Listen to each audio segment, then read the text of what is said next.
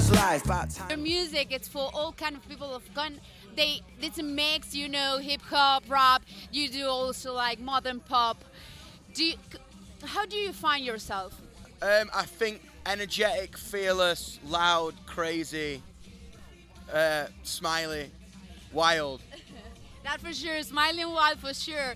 You have three albums till now. The last, it's titled Yungblud. Yeah. Why you choose that name? I just feel like it was almost like a begin. It was like the end of the first chapter of my career.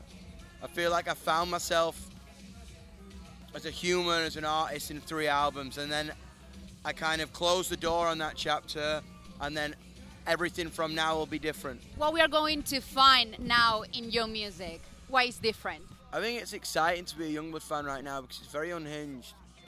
I, I think there's a lot like there's a lot coming. There's a lot of songs, a lot of collaborations coming.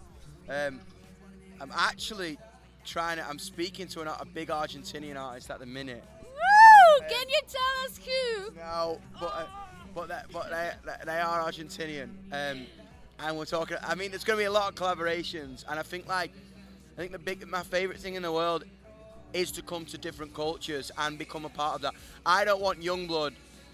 I want Yungblud to feel like it belongs in every country of the world, not just because I come there. I love being a part of culture and making friends with people in different countries. It's, it's really important to me.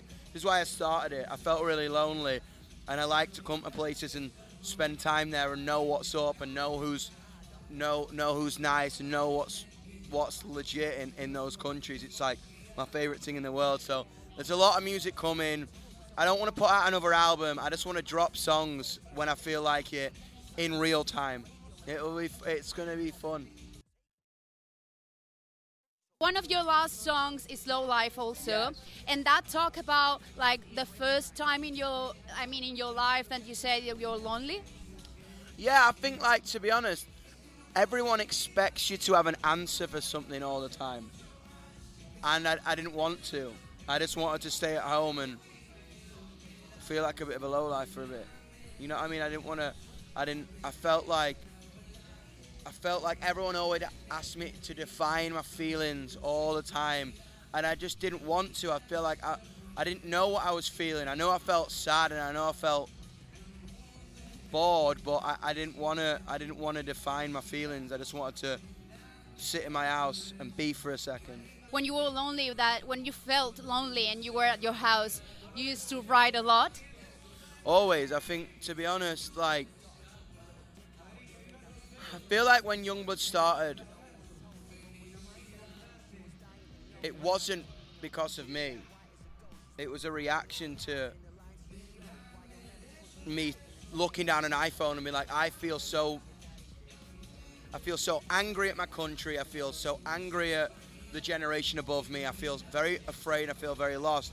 And I didn't think people were saying that in music um, and uh, a lot of people responded to me, and I felt like because they responded, they were like, "Oh, I basically just was like, do you feel like this?" And people did, so I kept going and going and going and going, and now I'm here, and it's crazy to come all over the world and have a family and have a fan base and to feel accepted. And I think I will always fight for individuality, and I will always fight for people who feel like that they are unimportant because every single one of us is fucking important.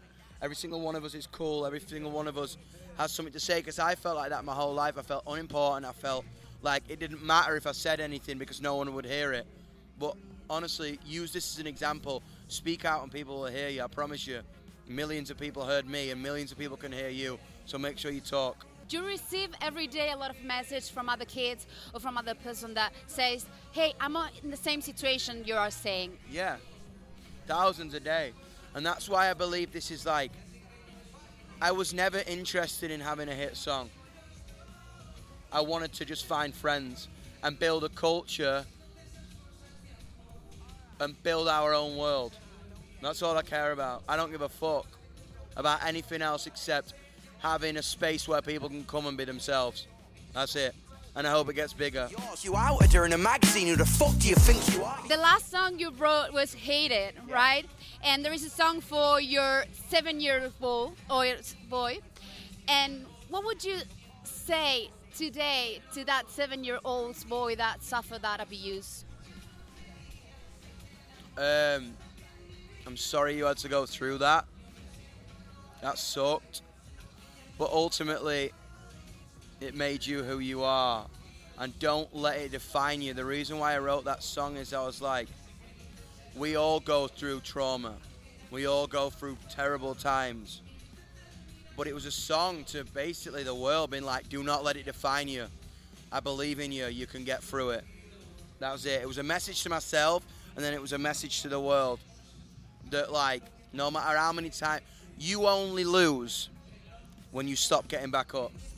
I talk about the day when you were seven years old. The daughter. And just to finish, you play with a lot of people. I mean, you write a song with Machine Gun Kelly, with Avril Lavigne, with Travis Barker also. And uh, which other artists would you like to play with? I would love to do something with like Lil Yachty. I'd love to do something with like Bring Me the Horizon again. Uh, I love Blackpink at the minute. You know the band Blackpink? Yes. They're lit. Um, but yeah, man, Argentina, stay tuned.